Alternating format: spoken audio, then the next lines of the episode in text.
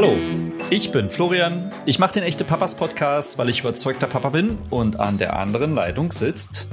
An der anderen Leitung sitzt der Marco, Redaktionsleiter des Magazins Men's Health Dad. Und gemeinsam sind wir die echten, echten Papas. Ach, sehe ich da, sehe ich da eine Maske an deinem Arm hängen? ja. Spannend, das kam mir nur, es war gerade so, so Schere im Kopf, aber. Genau, müssen wir ähm, vielleicht mal unseren Hörern kurz erklären, irgendwie, dass wir uns nicht nur hören, sondern auch sehen mit unserem ähm, Podcast-Aufzeichnungsprogramm. Das heißt, wir haben auch ein Bild und darum ähm, hat der Flo gerade richtig meine Maske an meinem Ärmel gesehen. Das ist halt so das Accessoire, das man so hat. Finde ich sehr Zeit. gut. Finde ja, ich, find genau. ich sehr gut. Ähm, aber das war jetzt nicht die, äh, die, die Frage, die ich mitgebracht habe für dich, ähm, für unsere heutige Folge. Ich habe eine andere Frage. Ähm, und zwar, auf Trommelwirbel, ähm, würdest du dich, Marco, als guten Vater bezeichnen oder als schlechten Vater? Oder vielleicht sogar als guten, Fa guten schlechten Vater oder schlechten guten Vater? Also, also Kombination? Mm, also ich würde mal sagen, ich bin ein Vater, der immer versucht, sein Bestes zu geben. Und manchmal gelingt mir das gut und manchmal denke ich aber auch, ich bin der schlechteste Vater auf der Welt, weil ich meiner Tochter wieder irgendwas verboten habe oder weil ich irgendwie fahrig war oder in dem Moment nicht konzentriert auf meine Kinder, wo ich es hätte sein sollen. Also ähm, sehr ambivalent. Ich bin mal gut und mal schlecht, würde ich mal sagen. Aber so geht es wahrscheinlich jedem. Und ähm, wem es vor allem auch so geht, ist dem Tobias Moorstedt. Und da habe ich schon gleich die Überleitung von deiner Frage auf unseren heutigen Gast gefunden. Ähm, der Tada. Tobias Moorstedt ist nämlich ein Journalist, der gerade ein Buch geschrieben hat, das lautet Wir schlechten guten Väter. Und ähm, ich glaube, diese Frage stellen wir jetzt einfach auch nochmal Tobias, weil der kann da wahrscheinlich sehr viel differenzierter was zu sagen, als ich mit meiner Küchenpsychologie. Genau. Ähm, bin ich sehr gespannt drauf, ähm, wie das Gespräch so am Ende geworden ist. Und ähm, vielleicht äh, machen wir heute mal einfach schon jetzt Werbung. Wem die Folge gefällt im Nachhinein, darf gerne ein Like geben oder sie teilen oder uns schreiben. Oder am besten alles zusammen, oder? Oder also alles zusammen. Abonnieren, bewerten ähm, und uns schreiben. Wir freuen uns ja auch immer über, über Feedback. Ähm, genau. Ja, macht das gerne, macht's gerne jetzt sofort oder ihr hört jetzt die Folge und macht es dann zum Schluss. Das bleibt genau, euch überlassen. Wir erinnern euch am Ende nochmal. Ja, ich glaube auch, doppelt hält besser. Gut, aber jetzt erstmal willkommen Tobias, schön, dass du da bist mit deinem neuen Buch. Hallo Tobias. Vielen Dank, dass ihr mich eingeladen habt. Freut mich sehr. Ja, und uns erst, ähm, es gibt auch ganz viel Gesprächsbedarf. Ähm, du hast nämlich gerade ein Buch veröffentlicht über die sogenannten neuen Väter. Also das Buch heißt, also der Titel lautet wir äh, schlechten guten Väter. Und im Grunde geht es aber tatsächlich um die neuen Väter oder um die modernen Väter. Und ich glaube, bevor wir jetzt so richtig ins Eingemachte gehen, sollten wir vielleicht erstmal ähm, diesen Begriff definieren. Ähm, magst du einmal sagen, was deine Definition von neuen Vätern ist? Das wird immer gern lapidar benutzt von allen möglichen Medien, aber ich glaube, jeder versteht was anderes darunter. Ja, es gibt ja unfassbar viele Begriffe da, da, dafür. Den neuen Väter, den, den neuen Vater, ähm, die modernen Väter, die involvierten oder engagierten Väter. Ähm, ich ähm, habe da eigentlich gar nicht so eine genaue Definition gehabt. Ich glaube, ähm, ein, ein neuer Vater ist ähm, immer ja, ja, ein Mann, der eben versucht, ähm, eine ähm, seine Vaterrolle ähm, anders zu leben, als es vielleicht ähm, in ähm, Leo Lausemaus äh, Büchern äh, oder ähm, im 19. und 20. Jahrhundert äh, die Regel war. Ähm, aber ich glaube, es gibt halt unfassbar viele Spielarten davon. Ähm, ich glaube, wenn es irgendwas gibt, was neue Väter dann eint, dann ist es vielleicht einfach der Wille, ähm, etwas anders zu machen oder auch so eine gewisse, also das Bedürfnis auch etwas anders zu machen. Hm. Dein, ähm, der Titel deines Buches lautet ja wir schlechten guten Väter. Es ist ja ein Oxymoron par excellence, ähm, wie ich nachgegoogelt habe. Schöne Grüße an meine Deutschlehrerin. Ähm, du, das, das, das musst du uns mal ein bisschen näher erklären, weil das ist ja eigentlich, ich habe das vorhin, ne, im Vorgespräch haben wir gemerkt, so die guten, schlechten Väter. Ähm, nee, das sind die schlechten, guten Väter. Wie, wie passt das? Wie kann man es am besten verstehen? Hm, also äh, es geht mir natürlich überhaupt nicht darum, irgendwie eine ganze Generation von, von Vätern irgendwie moralisch zu verurteilen. Ich meine, es gibt ja fast keinen schlimmeren Vorwurf als ähm, du bist ein schlechter Vater. Ja? Also das würde einen ja wirklich ins, ins Herz und ins Mark treffen. Ähm, das möchte man ja niemals hören, diesen Satz. Ähm, gleichzeitig war das einfach äh, natürlich der Versuch, irgendwie eine, ja, ein bisschen aufzurütteln, äh, zu provozieren, ähm, weil ich finde nämlich, dass man sehr, sehr häufig, wenn man eben ein, ein Vater ist, der sich mehr mit seinen Kindern beschäftigt, als sagen wir mal noch die, die Stunde zwischen Abendessen und zu Bett gehen, ähm, dann bekommt man ja wahnsinnig viel Komplimente du bist ja so ein guter Vater, du machst so viel.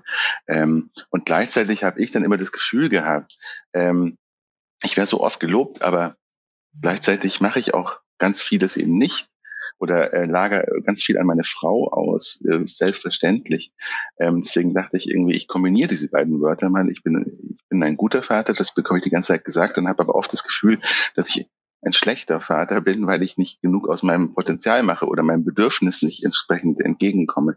Und diese Zerrissenheit, also meine eigene Ambivalenz, wenn man so möchte, und eine Ambivalenz, die ich jetzt aber auch schon bei vielen Menschen in meinem Umfeld, aber auch ähm, bei vielen Vätern, mit denen ich für das Buch gesprochen habe, schon auch spüre, ähm, wollte ich mit diesem leicht provokanten Titel ausdrücken. Ja. Wir sind gute Väter, aber wir machen nicht alles aus unserem Potenzial. Und das äh, setzt aber auch, oder du, du, du sprichst, wenn ich dich richtig verstehe, auch so ein bisschen davon, dass man sich natürlich auch unter Druck gesetzt fühlt zum, ne, als Vater. Mm, ja, also ich, ich glaube, ähm, das auf, auf ganz unterschiedliche Art und Weise und natürlich irgendwie hängt das immer davon ab, äh, in welcher Lebenssituation man ist. Ähm, aber äh, Druck, ähm, glaube ich, einerseits natürlich ist es, oder ich möchte gar nicht von Druck reden, sondern es gibt glaube ich, bei vielen Männern, ähm, das muss man ja auch einfach ernst nehmen, das steht ja auch in den Väterreports, auch des Familienministeriums, dass sich irgendwie, ich glaube, ja, die Hälfte schon der, der, der Väter von jungen Kindern wollen sich gleichberechtigt um Kinder kümmern. Gleichzeitig äh, arbeiten aber immer noch 90 Prozent Vollzeit. Also da siehst du ja schon so einen ziemlichen Widerspruch. Und ich glaube, wenn es, also es gibt sozusagen ein starkes Bedürfnis, das vielleicht noch nicht ausgelebt wird oder nicht, nicht äh, in letzter Konsequenz. Ähm, und wenn es um Druck geht, dann glaube ich, dann ist es so, ähm, es gibt ein, ein, auch eine tolle äh, Studie von das Familienleitbild Survey, das ist, glaube ich, von dem Bundesinstitut für Bevölkerungsforschung, ähm, vor, vor ein, zwei Jahren rausgekommen, wo, wo, wo eben zitiert wurde, äh, dass, dass nur gut 30 Prozent äh, der, der, der jungen Männer oder jungen Väter ähm, denken, sie müssen für, alleine für ihre Familie sorgen, aber äh, zwei Drittel denken, dass die Gesellschaft von ihnen erwartet, dass sie das tun. Ja?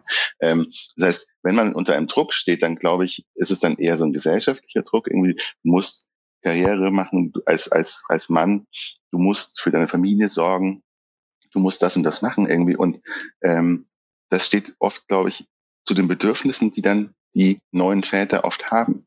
Und, ähm, und allzu oft ist es mein Eindruck, ähm, gibt man diesem Druck nach und versucht es irgendwie hinzukriegen, äh, weiterhin äh, ja, Karriere zu machen oder viel Geld zu verdienen, so viel Geld, wie man eben braucht für die Familie. Ähm, und, äh, und entspricht halt gar nicht seinen Bedürfnissen, irgendwie vielleicht ähm, diese ganze, die zauberhaften Jahre mit kleinen Kindern zu verleben. Und das ist eigentlich schade, weil ähm, seinen Bedürfnissen entgegenzuleben, glaube ich, äh, ist ungesund, macht krank und unglücklich.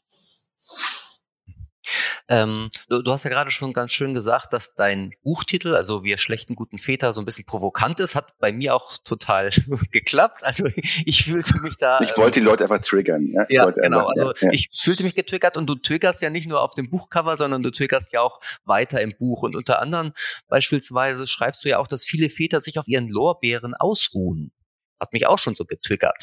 Ähm, magst du das mal erläutern, was du damit eigentlich meinst? Na, also ich, ich das habe ich ja auch schon gerade schon anklingen lassen. Ich, ich, ich finde halt, man, man, es ist wahnsinnig einfach, sich als guter Vater zu fühlen aktuell äh, in, in jetzt in ich weiß nicht Deutschland oder in Mitteleuropa, ähm, weil man bekommt jetzt wahnsinnig viel positives Feedback. Ähm, also ich hatte also weiß ich nicht, also sowohl meine Mutter als auch meine Schwiegermutter, die sagen, ach, du machst ja so viel, also Klammer auf, im Vergleich zu unseren Männern damals, Klammer zu, ähm, aber auch, äh, wenn ich mit meinen beiden Kindern irgendwie auf den Wochenmarkt gehe, die sind jetzt zwei und fünf Jahre alt, ähm, dann bekomme ich jedes Mal ein Kompliment von irgendeiner älteren Passantin oder vom Gemüsehändler oder sonst irgendwas. Mensch, ein Vater, der mit zwei Kindern unterwegs ist, das trauen sie sich zu. Das ist ja unglaublich Wahnsinn. Sie sind ja ein, ein Superheld. Ähm, und man denkt sich so, okay, ja, das ist doch, ja, ich bin doch jetzt nur gerade einkaufen gegangen mit den Kindern. Ähm, und dies, dieses Art von positives Feedback finde ich, äh, also hat auch schon durchaus bei mir einfach so eine Art Illusion erzeugt, dass ich so, ja, jetzt kann ich mir ja eigentlich den, ja, den goldenen Vaterschaftsorden dann anheften, auch wenn das wahrscheinlich auch ein belasteter Begriff ist. Ähm, und ähm, ich mache ja eh mehr als alle anderen sozusagen und ähm, da bin ich doch, das heißt ja auch, dass ich genug mache. Ja? Und, und, und wenn man dann aufhört nachzudenken, dann finde ich, kann man auch stehen bleiben. Also, und, und was, ich, was ich vielleicht nur sagen möchte, ähm, ich glaube, dass man so viel Lob in Anführungszeichen bekommt, ist ja einfach nur eine, wenn man es andersrum denkt, ähm, nur eine Konsequenz daraus, dass die Erwartungen so wahnsinnig niedrig sind. Und das ist ja eigentlich auch nicht schön. Das, also, sobald man irgendwie Don Draper oder Homer Simpson irgendwie im Bereich der Vaterschaft irgendwie überholt, äh, ist man schon irgendwie ein guter Vater und das kann es ja eigentlich auch nicht sein. Also wären wir ja theoretisch, wenn, wenn ich die richtig verstehe, einfach viel zu viel gelobt oder das zu viel Lob führt wahrscheinlich dazu, dass ähm, äh, sich vielleicht noch ein Stück weit weniger angestrengt wird, noch besser zu sein. Theoretisch. Ja, genau, dass man einfach, ähm, dass man vielleicht auch ein, ein Stück weit dann auch äh, blind wird für, für die Sachen, die man die man eben nicht macht. Ähm, also, weil tatsächlich der ganze Anlass äh, für dieses Buchprojekt war ja, dass ich ähm, mein Leben lang geglaubt habe, ich bin ja ein moderner Mann, ich lebe irgendwie in, auf Augenhöhe mit meiner Partnerin und natürlich kümmere ich mich ganz selbstverständlich äh, gleichberechtigt äh, um meine Kinder mit ihr gemeinsam. Und dann äh, irgendwann ein Jahr nach der Geburt unserer zweiten Tochter äh, merken musste, äh, nee, ist aber nicht so, leider. Ähm, ich äh, habe weder die WhatsApp-Kontakte der Freundinnen unserer älterer Tochter noch ähm, ähm, habe ich den Überblick über Kinderklamottenmanagement, äh, noch äh, ähm, habe ich meiner Tochter jemals die Fingernägel geschnitten und äh, irgendwie gab es dann so eine Art Saulus, Saulus Paulus äh, Damaskus-Erlebnis, wo mir einfach so wirklich klar geworden ist, okay, du machst dir irgendwas vor ähm, du hast ähm, und ähm, ja und das war dann für mich ähm, der Anlass äh, erst in einem Artikel und dann in diesem Buchprojekt mal nachzuforschen, wie es dazu gekommen ist, dass wir als äh, selbstbeschriebene, aufgeklärte Menschen, also meine Frau und ich, ähm, die beide auch ja beruflich irgendwie auf einer Ebene stehen, äh, wie wir sozusagen in so eine Art traditionelle äh, Rollenverteilung reingerutscht sind. Und das ist tatsächlich auch so dieses, dieses, der Begriff des Reinrutschens ist, ist auch so, so eine Art Schlüsselbegriff geworden, äh, weil das haben eben ganz, ganz viele Menschen, die mit, die ich so interviewt habe für das Buch, ähm, gesagt, ja, wir wollten es nie, wir sind da so reingerutscht. Und ähm, dann war halt meine Frage, wer hat eigentlich diese Rutschbahn gebaut? Ähm, wie ist der Bauplan? Ähm, kann man die Rutschbahn umleiten? Kann man die, muss man die zum Einsturz bringen? Brauchen wir Dynamit irgendwie oder einen Schraubenzieher? Ähm, ja, wie können wir da rangehen? Und das war ein bisschen der Ausgangspunkt. Hm. Aber also tatsächlich ähm, loben wir Väter zu viel ähm, oder könnte man noch sagen, loben wir Väter zu wenig, weil ähm, sie vielleicht mehr positive Bestärkung brauchen? Also äh, ein gutes Beispiel sind ja immer, ist ja immer die Elternzeit. Da geht irgendwie ähm, ungefähr ein Drittel der Väter geht in Elternzeit und manche sagen, schon drei, äh, schon ein Viertel der Männer oder schon ein Drittel der Männer geht in Elternzeit und andere hm. sagen, nur ein Drittel der Väter gehen in Elternzeit. Ne? Und vielleicht ja, müsste man total, noch mehr ja. loben, um noch mehr, also zu aktivieren. Wie siehst du das? Ja, äh, absolut. Es ist so ein de defizitorientiertes, äh, defizitorientierte Ansprache irgendwie oder versucht man potenzialorientiert irgendwie ähm, zu argumentieren. Ähm, nee, äh, verstehe ich total. Vielleicht ist es einfach so, man, vielleicht lobt man die Männer für die falschen Dinge oder für die zu kleinen Dinge. Irgendwie vielleicht müssten eher große Dinge gelobt werden. Ich habe zum Beispiel das Gefühl, ähm, jetzt aktuell, wenn wenn also wenn ich jetzt meinem LinkedIn-Feed irgendwie so durchscrolle, dann kommt es immer mal wieder vor, dass jemand schreibt, übrigens, ich bin jetzt ein Jahr raus, Leute, cheers, ähm, mach Väterzeit äh, oder habe Elterngeld genommen, ein Jahr. Ähm, und dann werden die ja wahnsinnig gefeiert dafür, aktuell auf LinkedIn. Ähm, und, und das finde ich dann eigentlich eine angemessene Reaktion. Ne? Jemand nimmt sich ein Jahr Zeit irgendwie, ähm, um für seine Kinder zu sorgen, um sich zu kümmern, um da zu sein. Ähm, ähm, gleichzeitig wissen wir auch alle, dass das auch äh, positive Effekte hat für die Beziehungen äh, und überhaupt über die äh, Aufgabenverteilung. Also wenn, wenn Männer ähm, mehr als äh, zwei Monate Elternzeit nehmen, dann, ähm, dann ist es ja nicht nur so, dass sie dann auch in Zukunft ähm, ist fast, fast eine Stunde mehr sich um Haushalt und Kinder kümmern. Ähm, äh, also das, da gibt es Studien dazu, ähm, als Männer, die das eben nicht machen, sondern ähm, ähm, es nachgewiesenermaßen ähm, erleichtert das ja auch äh, der, den Frauen irgendwie den Wiedereinstieg in, in die Karriere. Und ähm, das ist ja auch gut für die Familie. Ähm, das heißt, ähm, dafür finde ich, kann man, kann man, sollte man Männer unbedingt loben, die irgendwie drei, vier, fünf, zwölf Monate Elternzeit machen.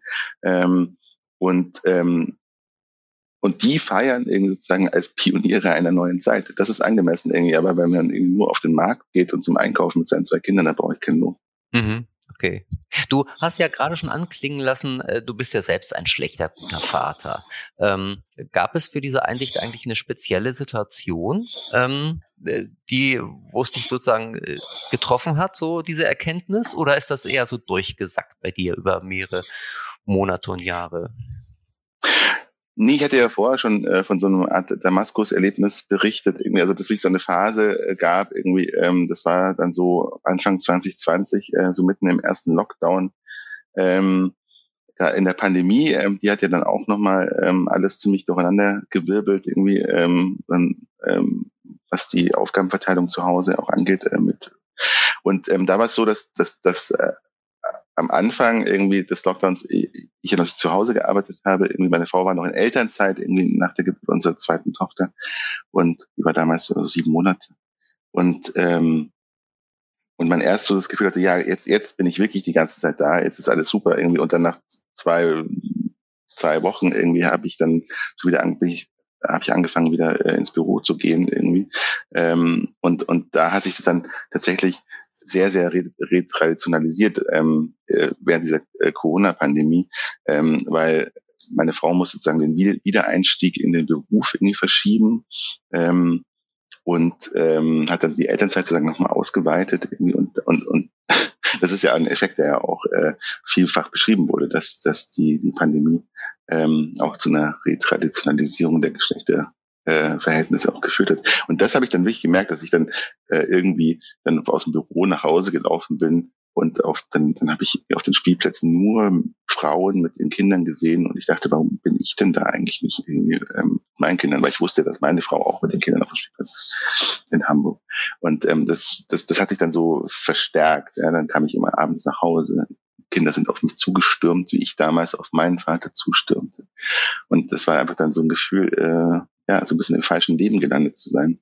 So, ähm, und, und natürlich jetzt sich dann zu fragen, okay, was habe ich denn selbst eigentlich, wie, welche Entscheidungen habe ich getroffen, äh, die dazu geführt haben, dass wir jetzt hier gelandet sind. Du hast es vorhin schon mal anklingen lassen ähm, oder hast es vorhin auch erwähnt, ähm, dass viele Väter sich gleichberechtigt um ihre Kinder kümmern möchten oder wollen, aber trotzdem gleichzeitig noch mehr als 95 Prozent in Vollzeit arbeiten. Wie passt das zusammen? Also was kann man vielleicht daraus zukünftig ableiten?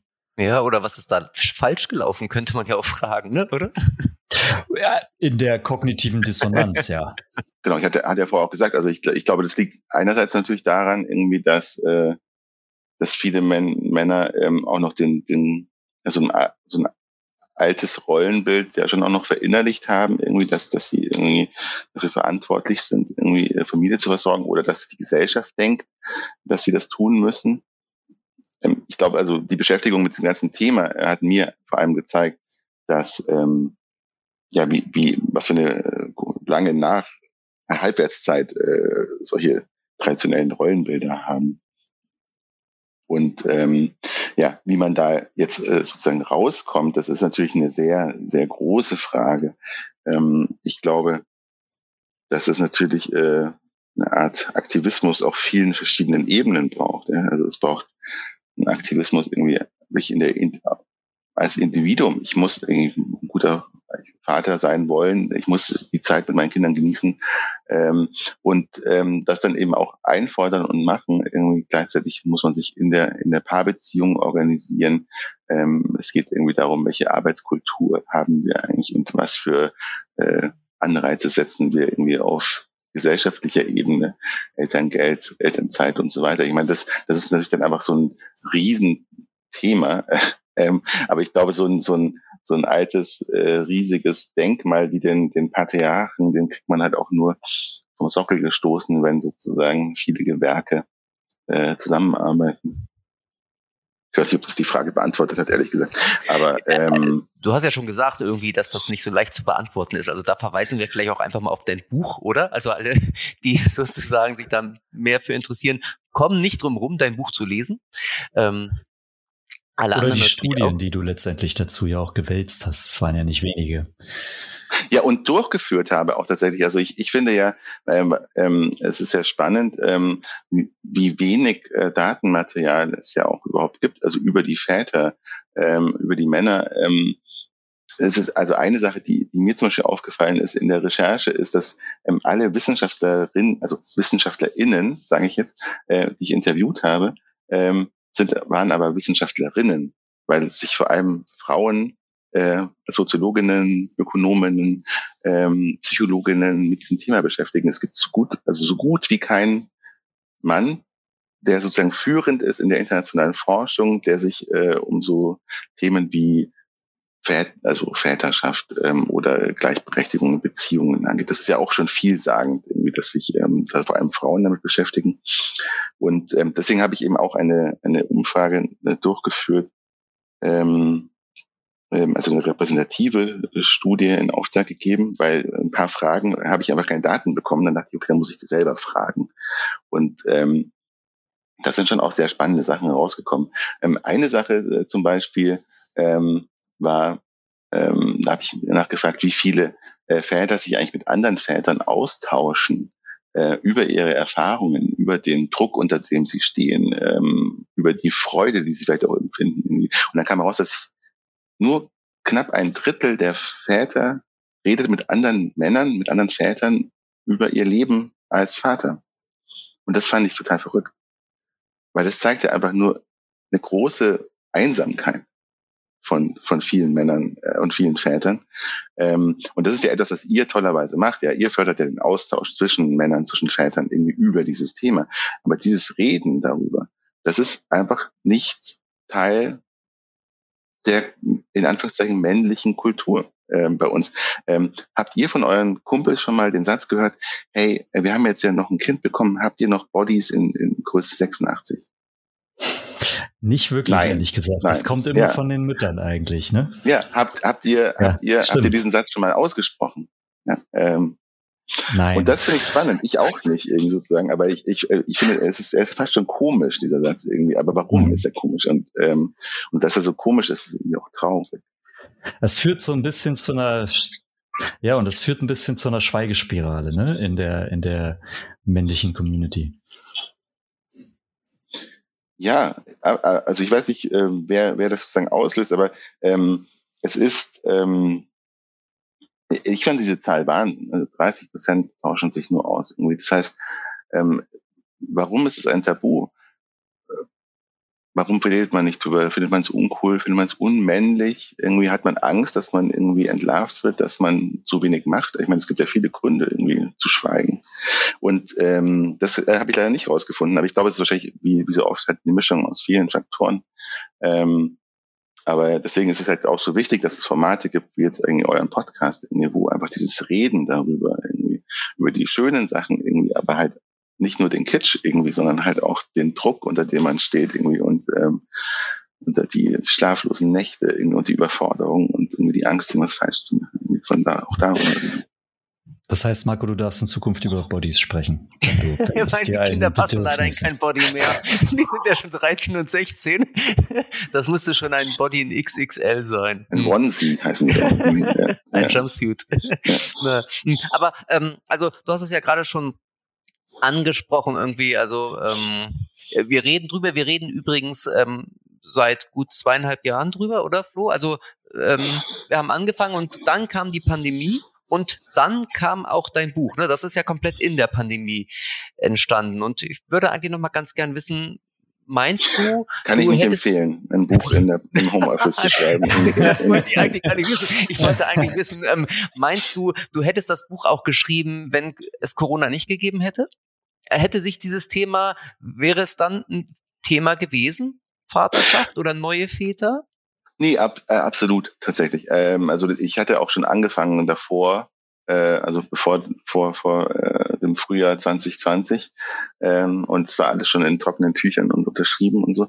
Ähm, es, es hatte im Ganzen nur noch so ein, so ein äh, ja, nochmal einen Plot-Twist gegeben, irgendwie äh, nochmal ein dramatischere Wendung irgendwie, weil, weil, weil, weil ja unter der Pandemie, äh, wie es ja immer heißt, äh, wie unter dem Brennglas irgendwie soziale Missstände irgendwie nochmal deutlicher geworden sind irgendwie. Und ähm, das war bei uns auf jeden Fall so. Ich meine, es gibt, ich glaube, es gibt dann ganz unterschiedliche äh, Studien ähm, auch dazu, äh, welche Folgen haben, hat jetzt die Pandemie gehabt, irgendwie auf das Geschlechterverhältnis. Es, es gab, gibt ja auch Umfragen dazu, dass eben über das Homeoffice, über, über Remote Work, es äh, Männern jetzt irgendwie äh, leichter fällt, ähm, Zeit äh, nahe der Familie oder in der Familie bei ihren Kindern zu verbringen. Das gibt's ja durchaus. Ähm, so die Hard Facts irgendwie von den ähm, äh, Soziologinnen, so um Jutta Almedinger und so, die, die zeigen schon auch eher in so eine Art Richtung Traditionalisierung. Also es hat sich vielleicht so ein bisschen die Attitude geändert irgendwie, aber wenn man sich dann anschaut, wer am Ende irgendwie auf äh, Arbeitszeit verzichtet hat, dann waren es halt doch wieder die Frauen. Du schreibst in deinem Buch, eigentlich hatten wir in Deutschland noch nie so gute Bedingungen, die Familienarbeit gleichberechtigt aufzuteilen. Es gibt Elterngeld, einen gesetzlichen Anspruch auf Kita-Betreuung, familientherapeutische Coaching-Angebote, aber wir kriegen es nicht hin was muss sich eigentlich noch alles ändern, damit wir es irgendwann mal hinkriegen? Ja, ich habe es ja vorher schon mal so in so einem kurzen Rant irgendwie zusammengefasst, irgendwie sozusagen, also sozusagen den, der Angriff auf allen Ebenen irgendwie ähm, auf das Patriarchat. Ähm, ich, ich glaube, ähm, wir müssen das Patriarchat stürzen. ja, also ich, um halt Dinge zu verändern, irgendwie sozusagen, es wäre sozusagen zu viel verlangt, es wäre schon wieder zu viel Druck, den man sich aufbürdet, zu sagen, ich alleine muss jetzt in meinem Leben das lösen. Ähm, sondern äh, ich glaube, es ist einfach wichtig, dass man, dass man halt sieht, okay, wo habe ich irgendwie Einfluss, äh, was kann ich selber bestimmen, irgendwie sozusagen, und wo ähm, ja, gibt es irgendwie gesellschaftliche Rahmenbedingungen, die, die sich halt äh, nur sehr, sehr langsam irgendwie ändern. Ähm, deswegen glaube ich schon, dass es wichtig ist, dass ähm, dass wir vielleicht ähm, nochmal an den Elterngeldregeln, dass daran nochmal geschraubt wird, ja, dass man ähm, die Partnermonate, also diese zwei, äh, von dieses 12 plus 2 Modell, ähm, wo, wo, wo diese zwei Monate ja, wenn überhaupt, irgendwie von den Vätern genommen werden und die auch schon sozusagen umgangssprachlich Vätermonate heißen, dass man das vielleicht nochmal irgendwie anders aufsetzt und, und vielleicht eher in so eine Richtung, äh, wie es jetzt in Island zum Beispiel ist, dass irgendwie sowohl die Mutter ähm, als auch der Vater irgendwie haben fünf oder sechs Monate ähm, Elterngeldanspruch, die sie sozusagen jeweils eincashen können und dann gibt es nochmal irgendwie ein gewisses Kontingent, das man frei aufteilen kann. Ähm, das sind, glaube ich, schon, ist schon wichtig, irgendwie so Incentives zu setzen, die es den Menschen einfacher machen, diese, ähm, diese Entscheidung zu treffen irgendwie. Und dann ist es natürlich einfach wichtig, dass, dass Menschen vorangehen. Ja? Ähm, ähm, es gibt äh, Studien, die zeigen, dass nichts die Wahrscheinlichkeit mehr erhöht, dass äh, Männer und Frauen im Übrigen ähm, länger als zwei Monate Elternzeit nehmen, als wenn die ihre direkten Vorgesetzten das machen. Ja, das heißt, jeder von uns, jeder von allen Menschen, die hier zuhören, ähm, wenn er länger als zwei Monate in Elternzeit geht, macht er schon einen Unterschied, weil er seinem Umfeld signalisiert, dass es einfach ganz normal ist, selbstverständlich, vielleicht sogar Spaß macht ähm, und ähm, das Leben bereichert. Ähm, und je mehr Menschen das machen, eben sozusagen, desto äh, stärker wird sozusagen so ein Effekt.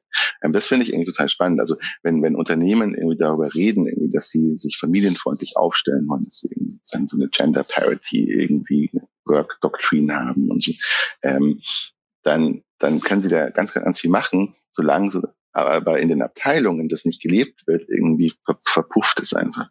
Deswegen ist sozusagen jeder äh, und jeder und jede, ähm, die, die das eben macht im, im Business, irgendwie auch in gewisser Weise ein kleiner Held oder ein kleiner Held, irgendwie, weil sie eben vorangehen irgendwie und ähm, den Weg dann für andere Ebenen. Und ich und die sollten dann gelobt werden, um nochmal darauf zurückzukommen. ja. Sind wir wieder mal am Anfang. Ja. Ähm, Tobias, wir haben jetzt schon eine halbe Stunde über die neuen Väter oder über die modernen Väter gesprochen. Aber ich glaube, es ist auch ganz wichtig, noch einmal zu sagen, und das kam bisher nur zwischen den Zeilen durch, was der Vorteil ist dieses neuen männlichen Rollenverständnis für, für die Vater-Kind-Beziehung beispielsweise. Magst du das also einfach mal vielleicht aus deiner persönlichen Sicht beantworten? Ich glaube ja, also ich glaube, deine Kinder sind ja schon wesentlich älter als meine, oder? Du hast ja gesagt, irgendwie. Genau, die sind 13 und 16. Und deine sind 2 und 4, oder was hattest du gesagt? Genau, 2 und 5. Also ich glaube, du kannst es wahrscheinlich wesentlich besser beantworten als ich, ehrlich gesagt. Weil, ähm, ähm, also ich, also irgendwo habe ich in dem Buch auch geschrieben, ähm, dass, dass man eigentlich noch gar nicht weiß, wie sich diese neue, moderne Väterschaft, äh, Vaterschaft eigentlich auf die Beziehungen zu den Kindern, wenn sie dann auch mal groß sind, wenn sie erwachsen sind, wie sich das eigentlich auswirkt, weil es einfach schon seit seit Generationen einfach niemand gemacht hat, ja, flächendeckend. Wenn jetzt irgendwie 40 Prozent ähm, der Väter irgendwie Vaterzeit nehmen zurzeit, glaube ich, ist es so. Ähm, und 2006 waren es drei Prozent. Ja. Ähm, das sind ja also bei aller Kritik passiert natürlich ganz, ganz viel. Und irgendwie, wie sich das dann eigentlich irgendwie dann auswirkt, das wissen wir noch gar nicht. Es ist eigentlich ein historisches Experiment und es ist ja eigentlich ein ganz, ganz toller Gedanke, finde ich. Dass, dass vielleicht äh, wir noch gar nicht wissen, wie, was für positive Auswirkungen es dann eigentlich haben wird. Ähm, jetzt in meinem konkreten Alltag ist es so, dass ähm, mh, hm, Vielleicht darf ich noch einen Schritt zurückgehen. Also ich, ich würde ja gerne jetzt sagen, ähm, dass, dass sozusagen die Tatsache, dass meine Frau und, und ich uns das jetzt einigermaßen äh, gleichberechtigt aufteilen, die, die Haushalts- und äh, Kinderbetreuungsarbeit, ähm, dass es sozusagen auf eine innere Erleuchtung zurückzuführen ist, ähm, ist aber gar nicht so leider, ähm, sondern hatte mehr damit zu tun, dass meine Frau irgendwann einen äh, sogenannten vollzeitnahen Job im Krankenhaus als äh, Ärztin wieder angefangen hat und wir sozusagen gar keine andere Wahl hatten, als uns ganz neu aufzustellen. Ne? Also der größte Hebel irgendwie sozusagen, um so, so, eine, so eine Art ähm, 50-50 äh, Schlüssel zu finden, ist, ist eben gar nicht sozusagen die Einsicht des Vaters irgendwie sozusagen, sondern ist einfach so, dass sobald irgendwie beide irgendwie arbeiten, irgendwie dann äh, muss man sich neu organisieren. Und ähm, ich persönlich ähm, finde es ähm, sehr bereichernd. Also ich, äh, ich mag meine sehr kurz, also ich habe relativ kurze Arbeitstage zurzeit, ähm, äh, so nur von so neun bis 14.30 ähm, ähm, macht meistens Homeoffice, weil es sich nicht lohnt, irgendwie äh, ins Office zu fahren, hol dann die Kinder ab. Ähm, es sind sehr äh, viel abwechslungsreichere Tage, finde ich irgendwie, ähm, als früher, äh, wo man einfach so von 9 to 5 irgendwie im Office war. Und ähm, Genau. Und sozusagen, dass die, die Tatsache, dass irgendwie sozusagen beide ähm, in der Beziehung dann irgendwie einen, einen Draht zu den Kindern haben irgendwie und beide beruhigen können, wenn sie dann mal krank sind oder irgendwie sich aufregen, ähm, das ist natürlich auch eine totale Erleichterung. Ähm, ich, ich persönlich, ähm, es, andererseits möchte ich jetzt auch hier nicht so ein, so ein rosa äh, ja, so eine, wie sagt man, durch eine rosa Brille draufschauen. Irgendwie, weil ich habe euch ja auch erzählt, irgendwie vor der Sendung, ähm, dass äh, gerade die Kinder irgendwie krank sind ähm, und ähm, und wir so gut wie nicht geschlafen haben irgendwie. Meine Frau muss arbeiten ähm, und ich kümmere mich drum und ich habe hab eigentlich so gut wie nicht geschlafen und ähm, konnte sie jetzt nur für die Sendung kurz bei der Oma parken. Ähm, das heißt, ähm, ja, es, hat, es, genau, es fühlt sich schon gut an, aber manchmal, manchmal tut es auch weh. ja, äh, kaputt, aber glücklich oder so. Ja, das, das beschreibt meinen Zustand heute sehr gut. Ja. ja, genau. Und du hattest ja sozusagen meine Frage auch so ein bisschen zurückgespielt und meintest, ich kann es besser beantworten. Also nein, kann ich nicht, ähm, weil auch ich immer noch im, im Prozess bin, aber ich kann schon verstehen, was du meinst und tatsächlich kann ich aber abgleichen, wie die, meine Beziehung zu meinem Vater war. Ja, ja. Und ja. Ähm, kann da einfach hoffen, dass ähm, da noch Luft nach oben ist zu der Beziehung zu meinen Kindern, wenn wir denn alle mal erwachsen sind. Ne? Weil letztendlich muss man sagen, irgendwie begleitet man seine Kinder als Kind 18 Jahre lang, aber wenn es gut läuft, dann noch viel, viel länger im Erwachsenenleben. Und auch dann will man ja eine schöne Beziehung haben. Total. Ich finde es ja ohnehin sehr, sehr spannend, irgendwie, dass ähm, dass wenn man über Eltern-Kind-Beziehungen redet, dann, dann spricht man ja eigentlich fast nur äh, über diese ersten fünf, sechs Jahre.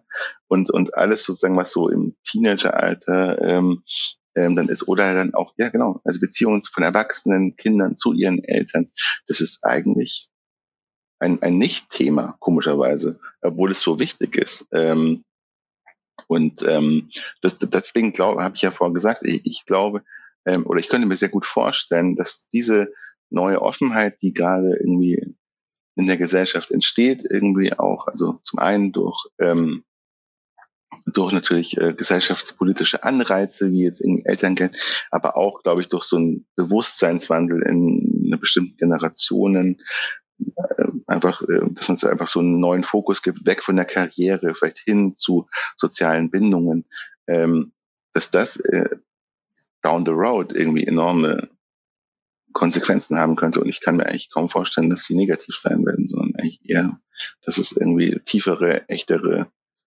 belastbare Beziehungen sein werden. Hm. Hm da haben wir ja schon mehrfach ähm, so ein bisschen ähm, darüber gesprochen, dass das auch gesellschaftlich immer mal so ein bisschen ähm, knarzt im, im System, um äh, das Ganze auch weiterzuentwickeln. Ähm, inwiefern stehen denn Politik oder auch die Gesellschaft sich selber so ein bisschen im Wege, um äh, ne, die neuen Rollenbilder und die Gleichberechtigung ähm, ähm, ja zu, zu akzeptieren oder vielleicht auch ähm, zu fördern? Hm. Also ich finde, ich finde, es ist ja einfach so ein bisschen äh, so widersprüchliche. Also die Politik agiert ein bisschen widersprüchlich, wenn man das so sagen kann. Ähm, zum einen gibt es natürlich äh, total lobenswerte ähm, Initiativen wie jetzt äh, Elternzeit, Elterngeld, die wirklich ja einen großen Unterschied machen. Also man kann ja meckern, aber ähm, ja, ich habe ja vorher gesagt, also vor 2006 irgendwie waren es drei Prozent ähm, und jetzt sind es 40 Prozent der Männer, die irgendwie Elternzeit nehmen länger. Äh, das ist ein großer Wandel. Ähm, gleichzeitig gibt es aber immer noch so äh, politische Steuerungsinstrumente wie äh, Ehegattensplitting zum Beispiel, dass der in den Ende der 50er explizit sogar eingeführt wurde, um die Frauen wieder zurück ins Haus zu kriegen ja, ähm, nach dem Krieg. Ähm, also da gibt es irgendwie so interne Memos ähm, aus dem Finanzministerium damals, dass sagen, okay, wir, wir müssen irgendwie so, wir machen jetzt das, äh, weil das führt dazu, dass irgendwie ähm, die, die Berufstätigkeit der Frau irgendwie so ein bisschen ähm, ja weniger interessant wird ökonomisch irgendwie und dann äh, können wir sozusagen die tradierten Rollenbilder irgendwie stabilisieren, jetzt mal paraphrasiert. Ähm, das heißt, wir haben einerseits dieses Elterngeld und andererseits haben wir so Ehegattensbedingungen und eigentlich sind es, äh, sind es zwei, äh, widersprechen sich diese, ähm, diese Instrumente. Und ähm, deswegen wäre es wahrscheinlich schon wichtig irgendwie, dass man sagt, wir wollen eine also wir formulieren einmal irgendwie eine Art von Vision irgendwie als Gesellschaft irgendwie, äh, wie wir uns das vorstellen irgendwie und dann versuchen wir irgendwie entsprechend irgendwie zu handeln, auf der individuellen Ebene, aber natürlich auch auf der politischen Ebene. Weil das, ähm, und ähm, ja, das ist aktuell, finde ich, noch widersprüchlich, weil man irgendwie halt Angst hat, irgendwie jetzt sowas wie das, also die FDP weigert sich ja sehr, sehr stark, irgendwie äh, das Ehegattensplitting irgendwie abzuschaffen, irgendwie, ob, obwohl sie ja in, in anderen Bereichen irgendwie sozusagen doch durchaus äh, sehr, sehr liberal unterwegs sind. Also das ist schon, schon spannend. Man möchte halt seinen, seinen Wählerinnen und den Wählerinnen, äh, den Wählern nichts wegnehmen. Ja, ich glaube, das ist einfach so eine Art angstgetriebene ähm, Politik. Und da wäre es natürlich schön, wenn man sagt, wir entwickeln eine positive Vision, äh, wir das irgendwie alles machen. Ähm, wir die Kinder betreuen, aber vielleicht auch irgendwie wir irgendwie in Zukunft auch bald unsere Eltern betreuen, irgendwie ähm, wir sozusagen äh, also diese Care-Arbeit irgendwie stärker irgendwie in, in, in, in das gesellschaftliche Leben, in die, auch aber auch in die Erwerbsarbeit irgendwie integrieren können. Ähm, da kommen, glaube ich, aber sehr, sehr große Herausforderungen auf uns zu. Was ich, ähm, vielleicht, wenn ich das, jetzt rede ich schon sehr, sehr lange, was ich sehr spannend fand, ähm, war eine Studie irgendwie aus den USA, die haben, ähm, das ist natürlich ein bisschen anderes Gesellschaftsmodell, die haben auch andere, ähm, ja, da gibt es zum Beispiel überhaupt keine Eltern, kein, kein Elterngeld für, für Väter irgendwie. Ähm, und die haben aber äh, untersucht, irgendwie, wie ähm, wie sich sozusagen moderne, neue Vaterschaft, äh, wie du vorher meintest, Marco, äh, eigentlich auf politische politische Einstellungen auswirkt. Ja. Und dann hat sich ähm, kam heraus, dass Männer, die sozusagen sich als neuer Vater verstehen, die irgendwie so viel für ihre Kinder da sind, dass die interessanterweise progressiv, also progressiven ähm, Politik, politischen Vorschlägen ähm, offener gegenüberstehen als andere Männer, die so eher traditioneller leben. Äh, also wenn es um so Klimaschutz ging oder um Waffengesetze, also Gesetze, die Waffenbesitz beschränken oder äh, Migration, ne? ähm, kam heraus, es gibt eine ganz starke Korrelation zwischen irgendwie neuer Vaterschaft und irgendwie eine Art von Offenheit für nachhaltige Politikziele. Und das fand ich total faszinierend. Ja, das ist natürlich in den USA ein anderer politischer Kontext irgendwie, ähm, hat nicht sozusagen diese äh, sozialdemokratische Grund, Grund, Grund, also nicht, nicht, dieses europäische äh, System, aber ähm, ich, ich glaube, da steckt schon was drin. Also, dass man halt natürlich, wenn man sich als neuer Vater sieht, als, als moderner Vater, dass man dann ähm, nicht nur auch für seine Kinder irgendwie sorgen will, sondern möchte natürlich irgendwie auch, ist natürlich hat auch ein Interesse daran, dass vielleicht ähm, ähm, die Kinder auch in, in einer lebenswerten Welt aufwachsen irgendwie und möchte ähm, entsprechend irgendwie politische Entscheidungen da unterstützen. Ähm, das ist ja ohnehin äh, verrückt irgendwie, wie, wie ähm, Menschen, ähm, aber das führt vielleicht jetzt ein bisschen zu weit, äh, die Kinder haben und Enkelinnen irgendwie ähm, weiter irgendwie sozusagen ähm, den Klimawandel negieren können. Hm. Aber das Aber ist natürlich ein anderes schöner Thema. Gedanke ja. tatsächlich irgendwie äh, auch sehr positiv, ne? dass man nicht nur für sich was tut, sondern natürlich auch ähm, für den Rest der Menschheit. Ja, Potenz potenzialorientiert. Ja, ja. ja genau. Nicht, nicht, nicht defizitorientiert. Und genau, aber das ist ja tatsächlich, ähm, und das ist ja, wenn man so möchte, nee, ist sogar eigentlich der letzte Satz in meinem Buch, ähm, dass es einfach ein schöner Gedanke ist, dass sozusagen zu den Profiteuren und Profiteurinnen dieses Wandels einer gleichberechtigten Elternschaft oder einer modernen Vaterschaft ist eben nicht nur man selbst zählt, sondern auch die eigenen Kinder, weil sie anders aufwachsen, weil ihre potenziellen PartnerInnen irgendwie anders aufwachsen ähm, und sie vielleicht einfach in Zukunft ähm, noch, noch ein besseres Leben haben können. Das wäre doch eigentlich ein schöner Gedanke. Ja. ja perfekter Schlusssatz fast. Ne? Außerdem äh, wissen wir ja, dass gleich deine Kinder wieder vor der Tür stehen, wenn die Oma sie zurückbringt. Ähm, insoweit lassen wir das einfach so stehen ähm, und kommen zum Ende. Ähm, es gibt nämlich immer eine Abschlussfrage bei uns. Ähm, diejenigen, die unseren Podcast öfter mal hören, werden das wissen. Ähm, allen anderen erkläre es nochmal ganz kurz. Und zwar haben wir auf Spotify eine echte Papa-Playlist, die von Gast zu Gast anwächst. Jeder unserer Gäste darf sich ein Lied wünschen und das kommt dann sozusagen idealerweise auf diese, was heißt idealerweise, es kommt auf die Spotify-Playlist. Und ähm, das kann ein Lied sein, was dich persönlich geprägt hat. Das kann ein Lied sein, was zum Thema heute passt oder ähm, was sich auch als Vater irgendwie begleitet hat. Und ähm, ja, jetzt bist du dran, Tobias. Welches Lied soll denn auf unsere Spotify echte Papas Playlist? Hast du eine Idee? Na, also ich höre ja eigentlich so gut wie kein, keine Musik mehr selber, sondern, ähm, sondern nur noch über die Tony-Box irgendwie meiner Töchter. Und, deswegen, und deswegen würde ich ganz stark irgendwie für einen Song von, von dem durchaus empfehlenswerten äh, Sampler äh, unter meinem Bett äh, plädieren. Kennt ihr vielleicht, ähm, also wo so Indie-Musiker Kinderlieder äh, neu schreiben. Ähm, Und ähm, das heißt irgendwie Tee mit, Eu Tee, äh, mit Eugenia. Und da geht es darum, dass man einer kleinen Fee irgendwie einen Tee kocht. Und ähm, ich schicke euch den Link. Aber es ist halt ein ganz guten Groove. Also solange man den, den Text ignoriert. Der ist ein bisschen Banane. Ich glaube, das war der, das war die äh, erste Ausgabe des Samplers, glaube ich, ne? Wo der, wo der Song drauf ist. Ich erinnere mich. Absolut, ja. ja. Wir haben auch gerade erst die, die fünfte Folge jetzt gekauft irgendwie und ähm, es ist einfach echt gut. Okay. Ja.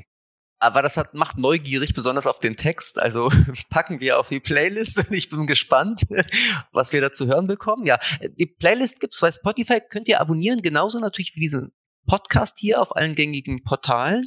Und ihr könnt uns auch schreiben. Ähm, wenn ihr eine Frage habt zu den echten Papas oder zu dem Buch von Tobias. Und Flo weiß ja immer, an welche Adresse das dann geht. Genau, an podcast.echtepapas.de, so wie immer. Genau. Und ähm, fast genug der Werbung. Also wir müssen, glaube ich, immer noch sagen, dass man uns gerne bewerten soll, nicht nur abonnieren, sondern auch bewerten.